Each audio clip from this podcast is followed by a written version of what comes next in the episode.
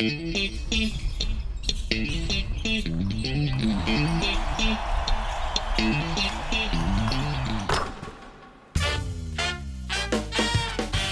ホース三河がお届けするポッドキャストシーホースキャスト。略してシーキャス。シーホース三河ホームコート MC の小林拓一郎です。この番組では選手やチーム関係者を迎え毎回テーマに沿ってトークとは一味違うリアルカンバセーションをお届けします。今日のゲストはこのお方自己紹介をお願いいたします。えー、今年からシーホース三河に新加入することになりました。背番号18番の住野涼子です。よろしくお願いします。お願いします。いやー住野選手改めまして初めまして。はじめましてよろしくお願いいたします。すがっつりお話するのこれ初めてなのでそうですね。いろいろと伺っていこうと思うんですおが願いします。まずいろいろと今キャリアを目の前に書かれた紙がありますがまずこの加入前に隅野選手から見たシーホースってどんなチームでしたか？そうですね。まあ聞いた話いろいろその B リーグにうん来ようって決める前に、はい。まあ絡みのある先輩方にいろいろアドバイスとか、はい。注意点とか聞く中でシーホースの印象としてはまあオフェンスにすごく特化したチームである、はい。っていうところの印象がみんな言ってるのが当時は桜木 JR 選手うん。とか、センターでこう名のある選手がいて、はい。でまあ、金丸選手比江島選手、はい。チームの、まあ、日本の中心になる選手が必ず誰かいるっていう印象で、そうですね。その中で入る前やっぱり金丸選手がいたので、自分がどうチームに貢献できるのかなっていうのは少し不安は抱えてました。そしたらば？抜けてしまいましたね。ガラッと変わるわけじゃないですか。そうですね。じゃあ来る前はそこからプレータイムは自分で勝ち取ってやるぞっていう。そうですね。実際今はもう全然違う形にはなっていますけども改めて今のシオフスどういう感じですか？今練習段階は。だからその来る前の印象はやっぱオフェンス特化してる印象すごくあったので、はい。けどディフェンス練習も結構やるので、うんで走らないみたいな印象もうん。うん来る前は。まあうん。ちょくちょく言われたりもしてたので、うん。けど若くなって、ん。でセンターも若い選手入ってきてるんでうん。まあ、全然速攻も出るし走れるし、ディフェンスも徐々に強化されてってるので、楽しみですね。そのあたりで言うとだって隅野選手にかかる期待ってやっぱりオフェンス力だったりするじゃないですか。そうですね。それしかできないじゃできない、昔からやっぱりそうですかオフェンスに結構。まず特にまあ父がん。バスケットを始める際に、はい。何が楽しいってやっぱり何百点も入るのって、うん。バスケットぐらいじゃないですか球技やっててなんでオフェンスで点を取ることの楽しさをまず教えたいっていうので、おはい、なんで本当にディフェンス練習、まあ、父が結構もう本当に高校ぐらいまではい。ずーっとバスケットを教えて、まあ、今でも試合見に来てる時とかにアドバイスはもう今でも本当にもらうんですけどやっへぱり最初にいかに点を楽に取るかっていうところで教わってきたので、えはい。そうですね。そこのオフェンスでの期待とか活躍っていうのは自分でも意識してるところですね。ちなみに何歳から始めたんですか？小4なんで10歳ですね。それまで全く？それでは全くですね。なんかもう本当にやることなくてはサッカーを兄貴が始めて、いはい。なんか自分だけやってないのが嫌なんでサッカー始めてめっちゃ下手くそでやめて時にバスケでやって。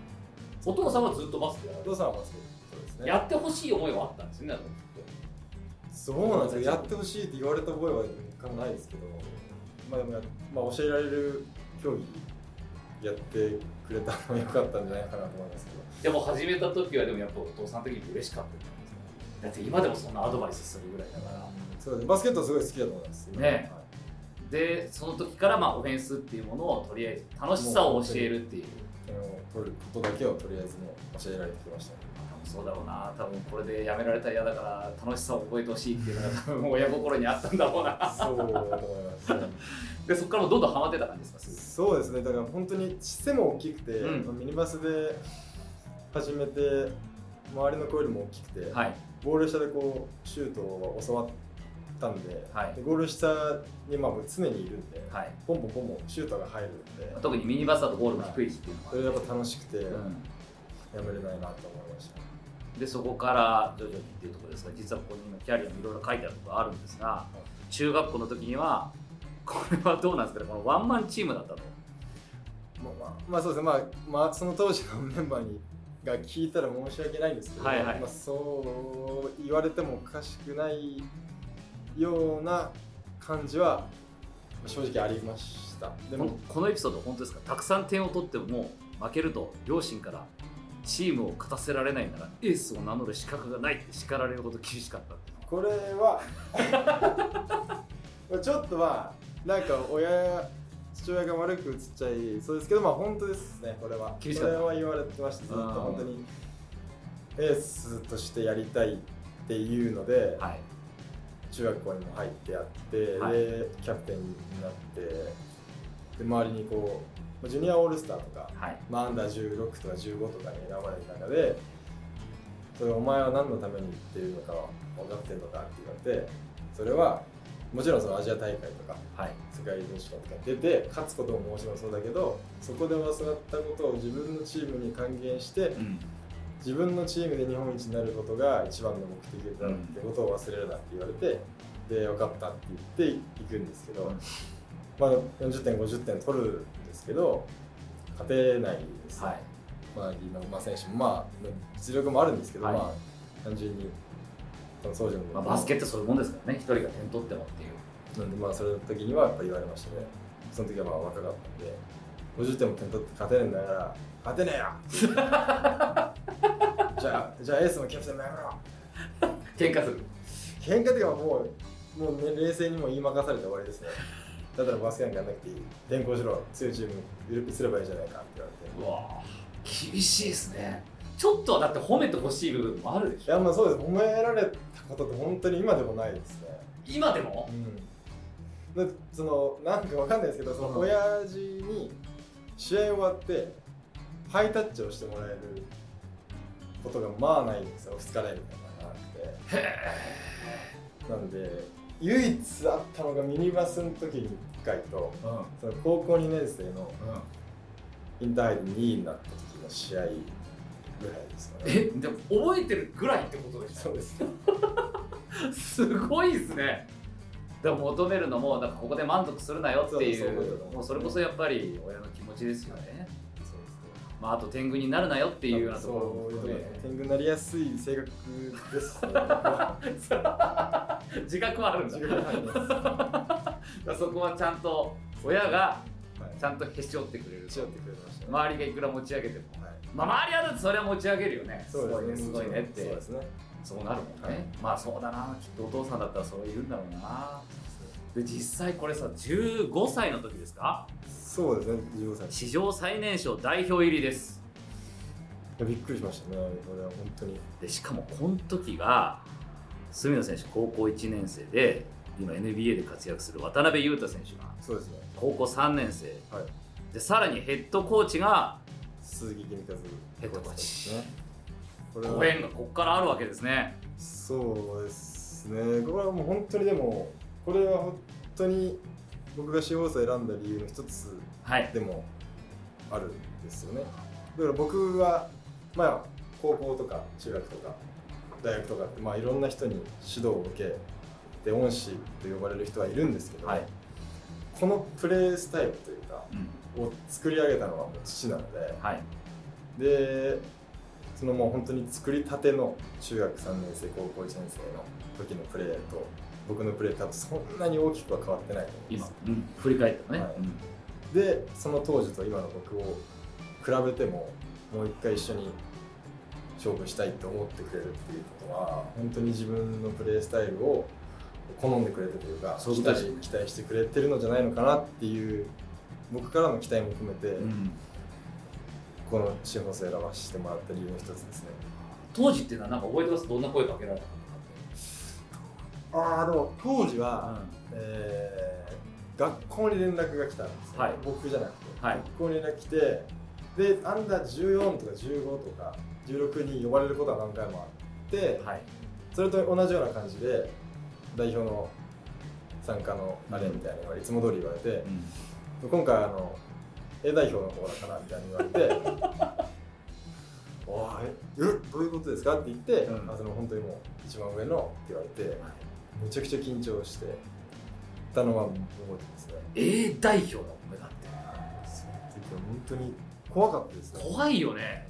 A 代表ってことは当時、その時は、ん、えーっと今ブレックスにいる渡辺選あ。手はいはいはい。あとまあ櫻井選手とか、はい。石崎選手とか、はい。あと竹内兄弟はい。あとまあ大学生でいうとその時田中大輝さん比江島さん長吉さん張本天傑さんとかあの辺のメンバーですね。その時金丸さんはいなかったんですけど、うん合宿には。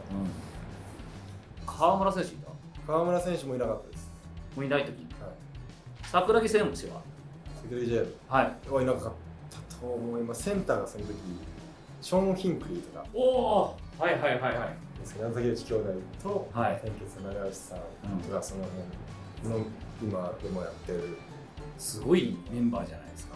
そうそうそこにそうですね。15歳で最年少で入っていくっていうのはどんなメンタル的にどうでしたやってやろうっていうメンタルだったかそれともなんかちょっとやべえなってあーでももう本当に多分親に多分その時に言われてたと思うんですけど、はい。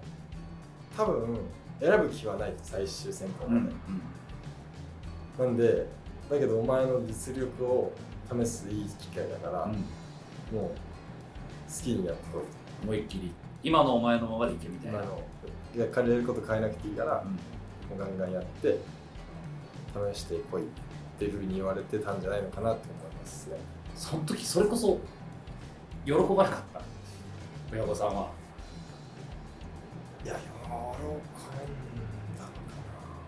かもしかして見せないかもしれない。ないやそうですね。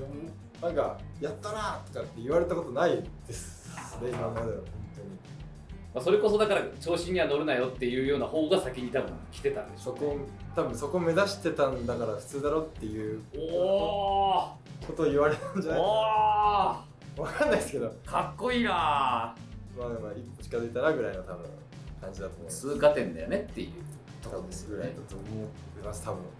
でも体もやっぱりまだまだ15歳だと全然歯が立たなかったのは覚えてます本当に。びっくりすべて違うわけじゃないですか。そんな時にやった本当に素直な感想とはどうでした？どんな感じでし僕一個だけ覚えてるのがはい。あんまり覚えてないんですけどその時の合宿の記憶って一、個だけ覚えてるのがなんか反動負荷なんかの時に、たはい。普通にディフェンス僕がしてて、はい。い、けるだろうと思ってすり抜けようとした時に、はい。バーンってスクリーンにぶつかったんですよ誰かの、はい。で一瞬あクラってしたのは覚えてます。ぶつかっただけで。その時に僕本当に僕体も全然細くてガリガリまあ、背はあったんですけど、はい。で背がある分当時の僕の同年代とかとバシーンって使ったら大体勝てる、まあ、勝てるんで、まあ、その感じでいけるだろうっていう甘い考えでぶつかってったらバーンってなって危ねえってなったのはほんそこの風景だけ今一個覚えてますね。ちょっと軽い脳震盪じゃないけどちょっとこうクラッっていうのがあったんですね。それは覚えてます。やっぱその時は全然だったなと思いましたね。悔しさどういう感じでしたか？悔しかったですよ。うめちゃくちゃ。やれると思ってたしその親には鼻をへし折られてますけど、うん。隠れたところは多分生えてるんで、んはい。親から見えてないところでは、うん。なんだかんだやれんだろうってなるじゃないですか、はい。多分中学生なんで、はい。全然違うなと思って、勝てないなと思ってたのは覚えてますね。逆に通用したなと思ったとこいやもう全然覚えてないです。シュート決めた記憶も本当にないんでもしかしたらもう傍観者になったかもしれないですね。ろなんだかうまく入り込めず。おーすげえ高えとか。うわみんなダンクすんだとか。そういうような感じで。あと1個覚えてるのが古川選手。いおはいはいはいはい。るじゃないですか、はい。古川選手が飯食う時とか練習終わった時とかにショーン・ヒンクリー選手に英語をすごい教わってるのは記憶ありま当時シーホースですよね多分。す多分そうです。古川選手。ショーンもそうかな？いや英語喋るのかっこよくねっていうのですごい英語を勉強してたの覚えてますねなんか。そんなシーンがあったんで。でも本当にそういう断片的にしか記憶がないんですね。本当にそうですね。誰かと喋った記憶もあんまりない、だからまあゆうたさんと、うん。まあ、シューティングをしたりとか、はい、俺らは先に行っとくべきだよなとか。学生だしできるよなとか。あとだからその大田区で体育館で試合をしたんですよね、はい。出れてないんですけどその時にゆうたさんと俺らはここしか見せ場がねえからっていうのでアップでめちゃくちゃダンクしてたのをおおそうか。試合になったらなかなか出番が来ないだろうから。ここで見せんだって言って、ダンクしてたのは覚えてます。その時一回もやったことないんですけど両手でダンク行ってみたいな成功したりとかして。おお個人的にテンションは上がってましたね。でもやっぱりねそれだけのお客さんの前でプレーするっていうのもそうですね。すごくまた緊張感もあるし。緊張しましたね。あの以前ね高橋選手にこの C キャス出ていただいた時に、まあ、同年代でアンダーで、まあ、渡辺裕太選手と一緒にこう選ばれたっていうところでで当時どうだったんですかって話を聞いた時にすごいやっぱり意識の高さがすごかったと渡辺選手の、まあ、なんか何やるにしてもまず自分が練習手を挙げて率先してやるみたいなこれできるやつってはいってもう前もう全部前のめりに言ってたっていう話が出てたんですけどそんな感じはありました？どうだったんですかね。まだそんな感じではなかったのかいやでも僕の父親もそうなんですけど、なはい僕も言われてたんですよ。アンダー行ったら、周りが知らないやつだろうが、うん。なんだろうがお前から話しかけて輪を作って、はい。アップでも何でももう先頭でやれはい。と並べって言われてダッシュで行く、はいはい。中高生でダッシはい。ュで先頭でやるっていうのを言われてて、うん。多分やってたんじゃないのかなと思いますゆうさん。だから杉村選手もそれを自分が自然にやってたかやらってたんで多分僕そんなだから僕も多分やってたから。そうですよね。にいたんだと思う。そういうことですよね。だからもう率先してで別に周りのことを気にならずに自分はそれをやるんだっていうことを。マイアンダー10なんとかの合宿の初日で声がつかれたのは覚えてます。あのそれだけ出してたんですね。それって今でも続けてますアンダー最近呼ばれてないんですけどまあそう呼ばれる機会があったらやろうかなとは思いとかこの練習とか普段。あでも声は出して最近は先頭に並んでやるようにはしてます。その辺ってやっぱりこうや自分がその辺やることによってチーム内の雰囲気が変わるなっていう実感があるってことですかね。どうですかね。でも本当に年上からうん。もう下までいる中で、まあ、英語も喋れて、うん。上の人ともこう気軽に喋れる空気を作ってくれてる先輩方のおかげではあるんですけど、はい。こう面白おかしくバーって絡んでいけてっていうキャラ的にうん。自分なんじゃないのかなっていうのはちょっと思ってるのでだとなんかそういう風なのはちょっと意識してますね。バーって声出して外した時にちょっと茶化してみたりとか、はいはいはい。決めた時はもうやれたりとかっていうのはこう今こうやっぱシーズン始まる前と、うん。まあ、今外国人全員集まってはい。どういう感じでやっていくのかっていう探り合いをしてるところだと思うんで、うん。そこで暗くならないようにっていうのは意識はしてやってますね。可愛がられるタイプだろうなと思います先輩に。そうです。ねまあそれだったら嬉しいですけどね。そっか。でも今納得したのは15歳の時にやっぱそこに身を置いたっていうのが多分でかいんでしょうね。多分本当にそうですね、まあ、いろんな面でですけど、まあ、自信にはまあもちろんなりましたし、でそこに入ってるんだっていうことで絶対その最年少日本代表候補っていうのは絶対ついて回るんで、はい、それでなんかいろいろなんだろう先輩とかにもうん。知らない全く知らない先輩とかにもあの時誰々いたでしょみたいな、はい。大学表の合宿に俺はあいつと仲いいみたいなみたいなので仲良くしてもらったりとかはい結構あるんで、はい。いろんなところで影響してるなとは思いますね。そうだよね。だからそこですよね。だから今の他の若い選手たちとちょっとやっぱ違う部分があるなって思うのはそのあたり多分そこだと思いますね。そこでの経験はだいぶ経験というかまあ実績になるんですかね。自分からしたらもう本当大人たちと。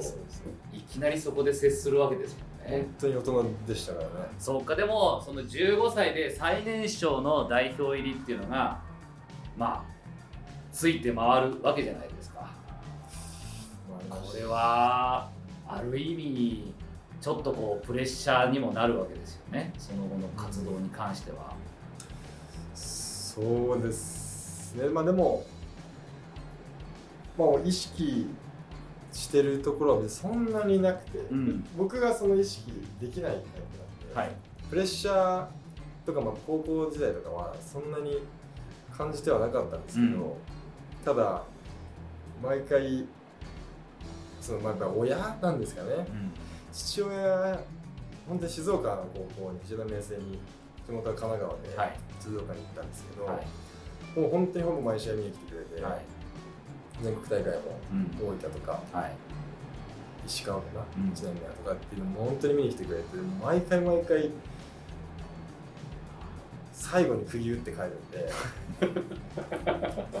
本当にどんな活躍してどもんなにやっても最後には「お前分かってんな」っていう「お前の背中にはいろいろ看板ついてるんだぞ」っていうので言われてたんでその度にまあ意識をこうさせてもらってたんで、うん。そこは全部感謝してます今今までこうやれてるのは。うん。多分やれて言われてなかったら「お前うめえんだから好きにしてるよ」って多分言われてたら、うん多分いけないことも多分してああバスケやってないっていう可能性もあるんで。そうか。ちょっと調子に乗っちゃった部分は絶対絶対ありますね、ん。本当にあると思います。今でもだから本当に高校のメンバーとかその当時そのアンダー16とか、はい。そういうのにも選んでもらった時からちょっとちょっとありましたからね。うん。指導そのとチームメイトに教えるけどなんでできねえんだよって言ってあくじけたりとかあはいはいはい。っていうのがあったんでお前がされたらどうなんだっていうそれを。本当お前は人の上に立つ器じゃないってよく言われてました。ああそれはお父さんに？まさにすごいねやっぱ。めちゃくちゃ見てるね。それを言われましたね。もうすぐ僕もガッとなっちゃうんで、ん。教えてくれたりとか。うん。我慢ができないから上に立つやつは下の者の気持ちも考えて我慢するんだって言われて無理だなと思って。でもお父さん的にはやっぱ上に立ってほしいって引っ張っていってほしいそういうチームリーダーになってほしいっていう思いがあるわけですよね。まあ調子乗っちゃいけないっていうのは分かってはいるんですけど、うん。まあ当時の僕には分かんないです。いやでも学生でさ10代でそんだけの栄光を手に入れてで事実やっぱり飛び抜けた存在であったらなかなかその杭を自分で打つっていうのは難しいことだから、いやでも良かったなと思います、うん。あの自分の父親と母親がもうそれをフォローしてくれたんで。両親ともにそういう感じなんですいや。どっちかとお母さんはフォローにお母さんもフォローです完全に、まあ、お父さんああやって言ってるけどつって。お父さんがギャーってこう上がりそうなタイミングで「大変いいからご飯食べちゃいな」っていう。助かったっていう。お父さんも「ぐや」先にそうなるんですねまあその辺はもうお父さんお母さんの中でもあったのかもしれないですね。俺がこうなった時は止めてくれよっていうのは。それやってくれたら嬉しいですね。でもそれもあってかどうですか？大学はアメリカに行くわけじゃないですかこれやっぱり自分の中でもっと高みを目指したいっていう。そうですね。もちろんやっぱり漠然とですけどバスケ始めた時に僕センターだったんで、はい。最初に見せられたのがシャキー・オニールだったんで。すおおレイカーズ時代。そうですね。センターだったらこうなれと。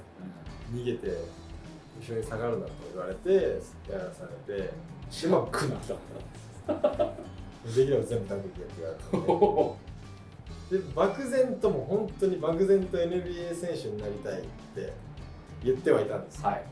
でそれを現実に呼び出したのが高校1年生高 2, 高校2年生ぐらいで全国2位とかになって、はい。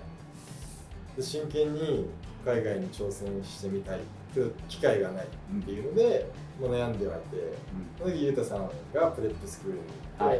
でプレップスクールの監督に裕太さんがすごい評判が良かったから、は日本人もいいんじゃないかっていうので、誰か他にいい日本人いないかっていうので裕太さんがその時当時の代表だって一緒だったんで、はい。僕が住の寮を言ってくれてでハイライトとかを見てくれて声をかけてもらったのがきっかけで行ける機会ができたんですよ。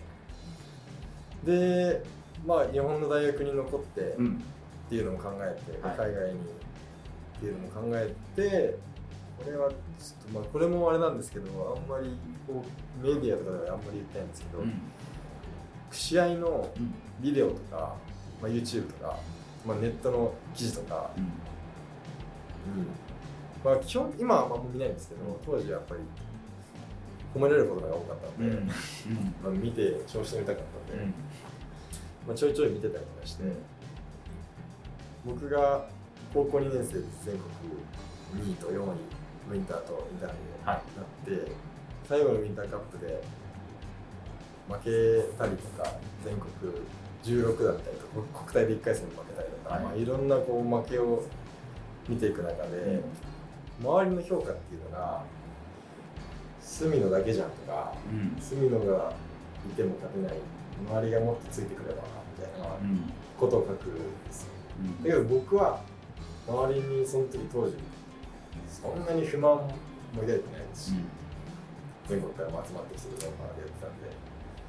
単純に僕は、まあ、その時の教え通り僕のせいだと思ってたんです、僕が部がいないから勝てなかったから。っていうので僕を叩い叩くなら隅野がいたのが全然ダメじゃん隅野なんか全然使えねえとか言われてたら何くそって思ったんですけど、周りが何かお荷物みたいなことを書くわけですよそれをなんか批判する人もいなくてまあそうだねみたいになっちゃって。この評価は俺にとって良くないなって俺が不甲斐ないから負けてるのに嫌だなって、うん。僕は僕として評価をしてほしかったんで、はい僕を誰も知らないところにいてああそうか。そうですね大学に行っても分かんないですけど、まあ、負けたりとかしたら住むのはいいけど周りがとか監督に恵まれなかったとか書かれるのが違うだろうって思って、うん。一旦その俺がダメだったらなんだあいつなんか下げろって言ってくれるような環境にちょっと単身を置くのもありだなっていうので海外挑戦したのも大きな理由の一つですね。すごいその話。いや。なんかいやすごいなと思って。いわゆる、まあ、みんなもう代表15歳で入ったもうすごいもう同世代からずば抜けですごいっていう確実に色眼鏡で見てるわけじゃないですか。でそのもう肩書きを全部捨てたかったんでしそうでもまあ、かっこよく かっこよく言ったらそうですけど、まあ、それまあ夢 NBA に行きたいってょいうので、早い早い段階から英語にも触れて、うん。おきたいっていうのはもちろん全然理由なんですけどアメリカ海外挑戦っていうのは。ただその中で日本の大学に残るのと海外に行くっていうので最後の決め手になったのがなんかそういうような一旦本当にお前なんか本当に大したことない選手なんだぞっていう中で一旦こうやってみるのが僕にとってプラスかなと。バスケット上手くなるっていうのもそうですし、うん。メンタルももちろん誰も知らない中から日本だったら多分とりあえず両方入れておけばいいっていうような評価だったと思います高校の時は。だけど全然下手だったらお前なんか使わないよっていうボールでやるのも精神的にも絶対強くなるなって思って選ん海外挑戦を選んだのは僕実際のところ多分その時大学日本大学選んでたらもうネームバリューもあるからまあぶっちゃけ特別視もしてくれるわけじゃないですか。多分ねそうだ、これは。欲しいって言って取ってくれてっていうのそうするとまあ例えばスタメンが当たり前だったりとかレギュラーメンバー当たり前だったりみたいなところにはあるところがもうそれも、まあ、何にも保証のないところに身を置くわけですもんね海外に行くってことは。日本の代表がなんだっていううん話ですから、向こうからしてですよね。もう向こうからしたらでっていう。でお前はどうなんだ何ができんだから始まるわけですもんね。そこは考えましたね結構。自分の評価を。どどのぐらいなんだ本当はどのぐらいなんだっていうとところで。もちろん日本大学行ったからうん。何もしなくてもサボってでもスタメンになれるとは思ってないですけど、うんもちろん勝ち取らなきゃいけないしうん。ライバルがいないわけでは全然ないですうん。ししかも僕が1年で入ったら当時の4年生だっていうのは、もちろん超えなきゃいけない壁ではあるんですけど、一旦その何にもないところ、うん。何もない状態からのスタートっていうのが自分をもう一個成長させてくれるんじゃないのかなっていうのは思いました。ね。ご両親に相談しました？いやもちろん相談してましたしもし海外行きたいんだったら日本一一になってから行け言われて。スラムダンクじゃん。もう安西先生の言葉じゃん。ルカワに言ったやつ。そうですよね。だからだけど僕ら全国2位だったんで、まあ、本当に全国2位で行くのかって言われたんですけど、はい。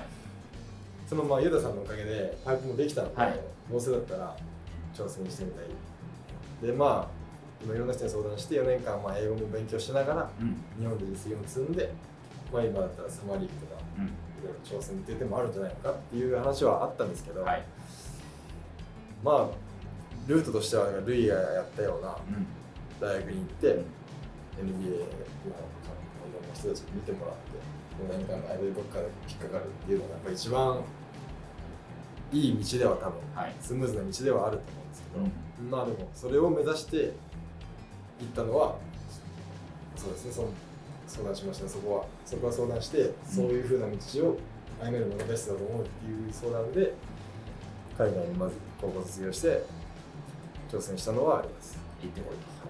まあそこは納得してくれる納得してでも心配はしてましたけど、ん。まあでも NBA 目指してんだったらいずれアメリカに行くかもしれないから、もうそこで早々行ってこいと。実際行ってどうでした？いや全部の条件でそのもうね実力で上がっていかなきゃいけないっていう世界に入ってバスケやってる一番なんていうのアスリートというかスポーツマンでいる居続けるのって難しいなと思いましたよ。4年間アメリカにいる中で、どういう意味で。まあ、これまで重い話になっちゃうんですけど、うん。えーまあ NBA に選手になりたいっうんていう大きな目標があって、うん。それに対してじゃあまずは日本一になるとか、日本代表に入るっていうのが小さな小さなっていうか段階ごとの目標を踏んでいくと思うんですね、うん。選手って。はい。その中で目標がなくなっちゃうことが多分一番その人が迷走するポイントだと思うんはい。です、まあ、怪我しちゃうとか、はい。その中でプレップスクール出だしは良かったんですよ、はい。けどやっぱり潰されていくというか、うん。実力不足でうん。実際試合に出れなくなってったりとかしてってで周りの選手がショーケースとかがあってうん。でいろんな監督が見に来てで試合終わりに声かけられたりとかして周りの人がどんどんこうディビジョン1の大学に声かかって、でコミットしたみたいなので、まあ焦りとかもいろいろ出てきてあのアメリカではここまでのレベルなんだって自分でこう悔しくてでディビジョン2でその僕が入る1年前にディビジョン2で優勝したんですよ僕がアメリカ大学で、でそこの大学の監督に試合終わりに声かけてもらって、いけるってなったんですね。でその当時の大阪エベッサのはい。監督に声をかけてもらったんですよ。お来ないとプレップスクールで大学に行くのか、うん。日本に戻ってきてプロで始めてみるのかっていうので、まあ、いろんな人に相談をさせてもらって。はい。ただ、まあ、どの人に聞いてもディビジョン2から NBA にストレートで行くのはだいぶ難しい。ほぼゼロに近い。NBA の監督が見に来るわけでもないし。でディビジョン1に引っこ抜かれて転向していくっていうのもだいぶ難しいっていうのでまあ本当に富樫勇樹選手に相談をさせてもらったんですよ、はい。当時アメリカの挑戦をして終わってて、まあ、秋田でバスケしてた当時に。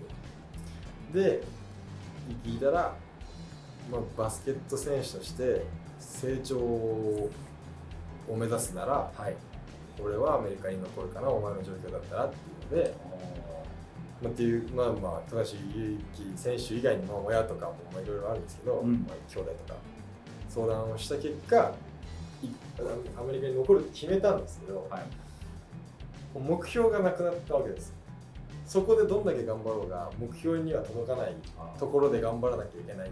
そうか。ディビジョン1じゃないっていうところでね。ディビジョン2で優勝しようがきっと目標のところに目にもかからない。この目標がない中で自分を鼓舞して頑張らなきゃいけないっていうところで何をしたいんだろうっていうのでああまり日本代表に入りたいんだったらこういろいろ研究して日本代表の試合を見たりとかなんかあるじゃないですか。あはい。大学の練習に参加したりとか,、ん。なんかこうそこにそこれがあればなんか近づく手立てがあるんですけど、はい。ここと今僕がいるところは全くつながってないから、はい。どうしようと思ってその時にもう自分でなんかどこでやるかより何をやるかにフォーカスした方がいいはここでバスケ終わりじゃないから、いうん。ここ D ビジョン2でトップに行くのは無理だけど、うん。トップのやつらがやってるようなのと同じようなことを自主練とか、はい。まあ、メンタリティの部分もそうだし食事とか、うんまあ、英語、はい。まあ、もしなもし海外挑戦をした時のために、はい。チームのコミュニケーションが取れないから出され出さないよってならないために英語を勉強したりとか、ここにもしたどり着けた時のための練習を何をするかっていうので自分で考えてやり始めたのがここでやり始めることができたのがその自分にとってそのやり始められるまでが自分の中で結構きつかったんですよ。期間どれでも。本当にだからプレップ終わってるんで2年ぐらい。おお2年悩んだ。ずっと本当に1年目終わって、はい。日本に戻った方がいいんじゃないのかな。ここで NBA で無理だから一旦日本に戻ってプロのキャリアを積んでプロから例えば今今だったら結構オーストラリア行ったりとかするじゃないですか、はい。今はいなのでまあそういうプロ日本のプロで違う国行って徐々に徐々にアメリカに行くかここで4年間頑張るんじゃなくて他のルートを探したらいいんじゃないかっていうのを2年間とりあえず本当に考えて、はい。けどそれが失敗したのか結局ここで自信がなくなりかけて状態で日本に行ったら周りから海外ダメだったから逃げたんじゃんって思われるんじゃないかとかはいはいはい逃げて帰ってきたんじゃんとか下手になって帰ってきたなとか言われるんじゃないかとかいろんな本当にいろんなこと考えてあで4年間頑張るでその時に例えばじゃあ他の国から確かゆきさんもイタリアかなんかにーそうね。行きまし聞かれましたね。はいとかまあそういう機会があったりとかあるんじゃないのかなっていうので2年間やんで最最後の34年生の時にはもうとりあえずここで頑張ろうって思えたのが最後の12年。日本に帰ってくる最後の12年でやっとそのとりあえずバスケットが上手くなるために頑張ろうっていうふうになりましたね。だから目標はないけどバスケットを上手くしておく、うん。体を強くしておくとかっていうのでそこでやっとやるしかないなって思って2年間を経て日本に戻ってきたそう今の話を伺ってるとやっぱ全部プレーに反映されちゃってませんでしたね彼はいやもうすりましますしますします。このシュートを打って外したら変えられるのかなとか高校の時に思ってなもなかったような僕が打ちたいシュート打ってたんで、ただやっぱり外したら変えられるとかふとした時に思うんですよ。プレー中でも。プレー中はあれですけど例えば試合終わってはい。試合終わった日とかに次の日の提出の宿題があったりして、勉強も大変だしね。でバーって宿題やってる時に俺ここ卒業しても別に NBA 行けるわけじゃないんだよなみたいなだったらやんなくていいじゃないのかとか。何を頑張ってんだろうこんなにって。何のために単位取ってんだろうとか。あ思いますねめちゃくちゃ。ででその中でも試合に出れない期間があったりとかしたらここでも出れないのかみたいな。俺めちゃくちゃ下手くそになってんじゃん。って思ったりとかして。焦り。焦るし不安だし。何してんだろうと思いますねで本当にもうバーって中もうやめます大学やめますって言って日本帰ったらいいんじゃないかなとか。いろいろ考えるけど、その時がやっぱり一番バスケやってる中で楽しかった。楽しくなかったですね、今はだいぶ楽しいからしてもらってますけど良くない楽しさでしたね。なんとなくもうずるずる続けちゃってるっていう。高いレベルにいてくそこいつら倒すためにどうしたらいいんだっていうのじゃなくて。本当にもうとりあえずアメリカにいたらいい気がするみたいななんかそういうもう安易な考えでアメリカでバスケやっていやーでもこれ多分ですけど絶対必要だった挫折だった気がしますよ。それをだから今はその旅路の途中ですよね。です多分多分。その時をあってよかったと思う周りに言わせるための、今のこのプロ活動なのかなと。だってまだまだ若いわけだしまだ全然こんなねゴールでも何でもないから。きっといると思うんでねあいつは絶対日本残ったらよかったっていう人たちは、うん。もちろんその人たちは意見は意見でうん受け入れるは受け入れるんですけど、はい例えばやっぱり全員をあの時の挫折があったから今あるんだねって言わせるのがまあアメリカの目標でもあります。今はどんなとこ見てます？とりあえず本当に日本一このチームで日本、まあ、うん。行くチーム行くチームでうん。日本一を目指して、で、まあ、個人的にはその得点能力っていうのはうん。変わってないっていうところをはい、見せなきゃいけないんで、うん得点ランキングに乗るような活躍をするって、まあ、聞かれたら言ってるんですけど、うん。個人目標。っていうところを目標にしてやっていって。で今渡辺裕太さんじゃなくて馬場雄大選手とか、うん。サマーリーグに出たりとか、はい。まあ、海外のチームに行ったりしてこうまだ NBA をこう紆余曲折しながら目指してる目指してですね。はい。もちろんその自分の日本での活躍とかうん。自分が納得いくものがあれば海外への挑戦っていうのはまあ本当に100%諦めたわけじゃないんで、うん。うんまあ、そういうようなところを日本のトップを目指すところから始めていってる感じです、でも強い栄光があった分のその今の挫折の話ってやっぱりうん。そう結構あって言いましたね。メディアとかが自分を中心に取り上げてもらってるんじゃないかと思うぐらいに消えたんでその時は本当に、はい。高校生ながらじゃあ寮でカメラスタンバイして待ってるんでって言われたりとか、うん。学校のみんながいる前とかはい。でそんなの優越感じゃないですかそれはもうスターですよ。スター以外の何者でもないですよ。チャリンコでこう部屋に来るとこあ寮に入ってくるとか撮りたいんでみたいな。あ分かりました」って言ってそっからもう隅野って誰ぐらいの感じになるわけ。ですすごいなジェットコースターこれ。いやもうその時はだからもう僕って結構感情あんまりないんですよ。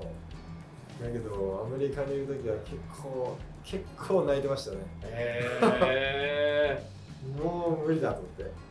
あとあれでしょその人間ってこんなに手のひら返すんだっていうで今辞めちゃった方が楽なんじゃないのかなと思ったりもしましたあ一回日本行って日本でダメで辞めたらあいつ海外で下手になって調子乗って海外行って下手になって帰ってきてで落ちてって辞めたって思われるよりまだ余計言われるし。海外で何かあったから辞めたんじゃないかなっていう 含ませてね。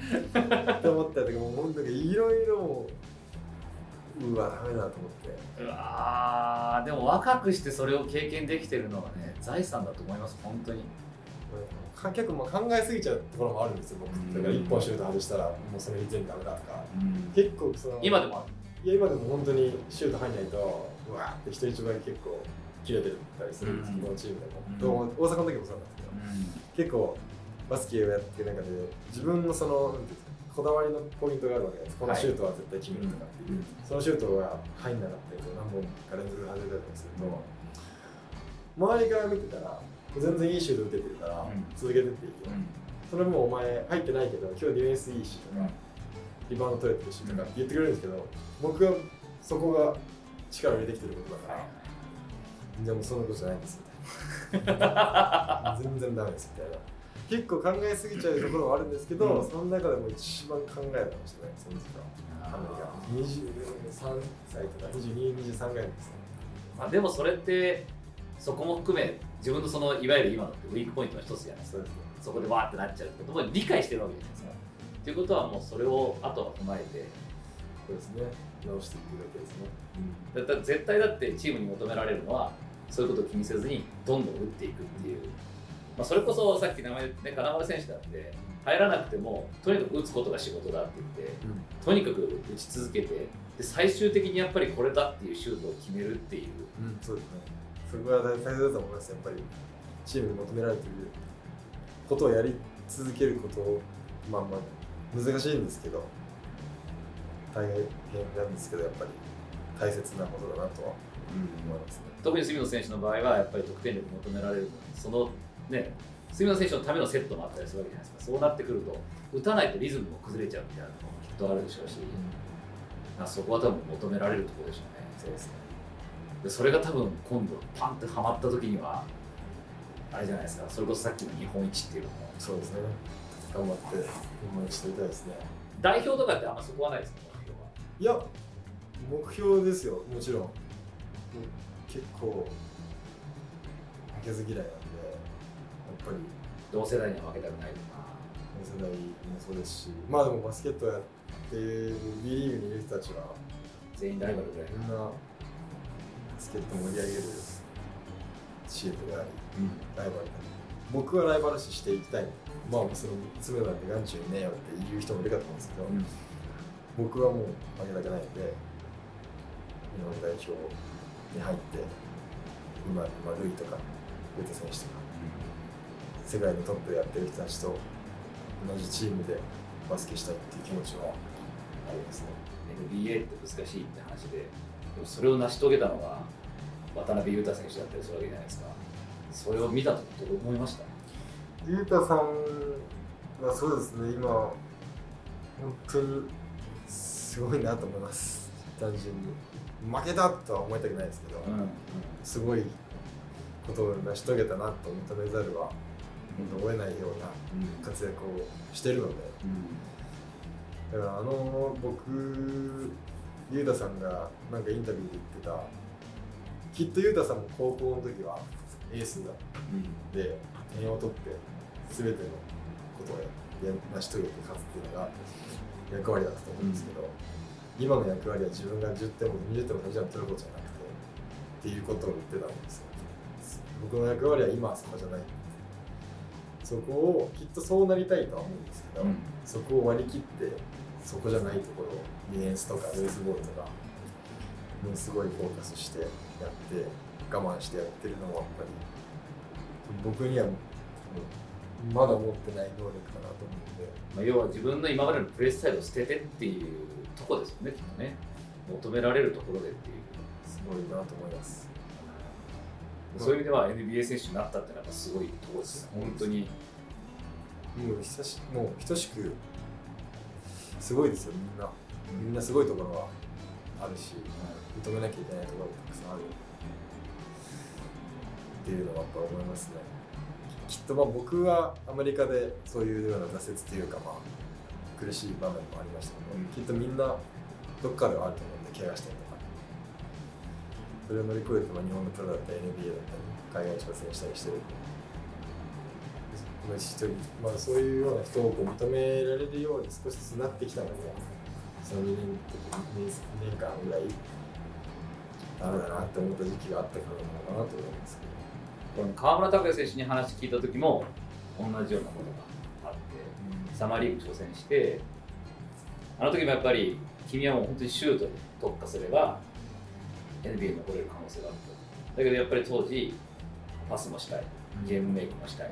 ボールハンドラーにもなりたい。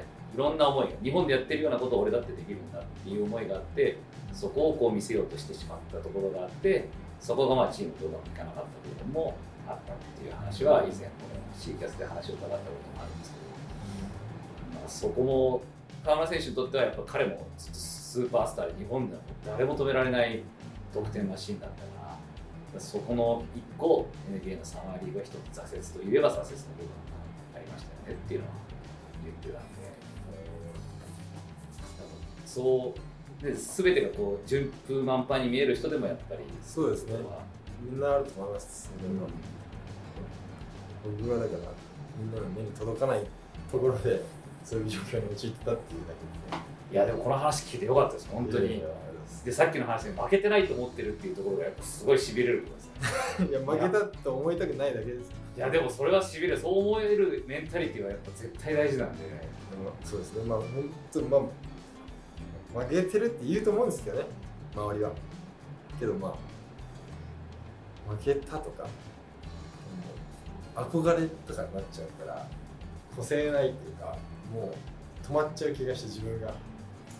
負けてないと例えばじゃあ代表に選んでもらって同じコートで試合をしてこの人を優太さんがルイより1点でも多く点数を取った試合があればその日は勝ったと思えるぐらいの感じではいたいんで、まあ、お父さんは褒めてくれないでしょうね。多分そうですね。想像ができないですその時に。あの褒めてくれる褒めた時に父親が何て言うのか想像できないです。褒められたことが何したら本当褒められるんだっていう。僕勉強もできなかったのでまずそういう面では絶対褒めてもらえなかったし、今でもなんか練習のとか、まあ、試合の映像とか見せても、例えばここはダンク行ってほしかったなとか。あなんかシュートはまあ入ってるけどとかっていう、うん。なんかこうここはいいけどここはみたいな。ここはいいけどここはみたいな。もうダメな日はもうこと声もかけてこないですから。分かってるんだろう何言いたいか分かってる。じゃあ帰るわ 楽しみだな。なんかシオスの多分いらっしゃるでしょうね。今後来るのが試合結構来るんで毎試合。ちょっといつかお父さんに話聞きたいなと思って。ご本人いないところでね。ぶっちゃけどういうどう思ってました？とかうちねぶっちゃけもう聞いたことないですね。ね、ちょっと聞いてみたいとこもあるじゃん。聞いてみたい。でも逆にぶっちゃけてないところでも褒められてなかったらもう終わりですけどあいつにはもう本音しか言ってないんで本当に褒めるとこないですよって言われたら。でも多分聞くことを想定してあんまり言わないと思う。いや楽しみです。でも日本一になってください。もうそれが僕らの。いや思います日本一になれるメンバー本当に揃ってると思います今年は。強いよね、集まってると思います、うまあ怪我してる、まあ、橋本康介選手とかいますけど全員で切磋琢磨してやってるんで、今年は勝ちます。絶対に個人的にはどれぐらいの点取りたいですか？確か今得点ランキング22点とか3点ぐらいですよね。確か平均。1位が、まあそんぐらいはお。取りたいっていうのが目標ですね。やっぱ日本人で得点をに絡んでいきたいっていう、そうです。ね絡みたいです。っていうのも本当にもう得点を取っているというかもうオフェンスしかも本当にやってきてないのでそこができなくなったら僕が本当にいる意味がないと思ってるしもちろんディフェンスをみんなで頑張ってとかっていうのはうん。もちろんやります、はい、チームのために声出すとか、うん。っていうのをやりますけど一番こだわってるところってみんな全選手あると思うんで、うんアシストするとか、うん。リバウンドが間に合えるとか、その中で僕はやっぱ得点ってシュートを決めるっていうことに自分の中ではこう力を入れてきたんでそこでは誰にも負けたくないっていうので得点ランキングに乗るというのを今目標にですね。昨シーズン大阪でやられた時はまさにそれでしたから。次の全身でやられましたから。三河の時だけ調子いいんですよね。そうですよ。だからなんかすごいもうめちゃくちゃやられるなっていう印象はあったんで。三河と試合する時だけ調子いいんで。逆に逆に今度は三河で。三河にいたらずっと調子いいかもしれないですね。かもしれないウィングアリーナがやりやすいのかということでよろしくお願いします。お願いします。今日はありがとうございました。ありがとうございました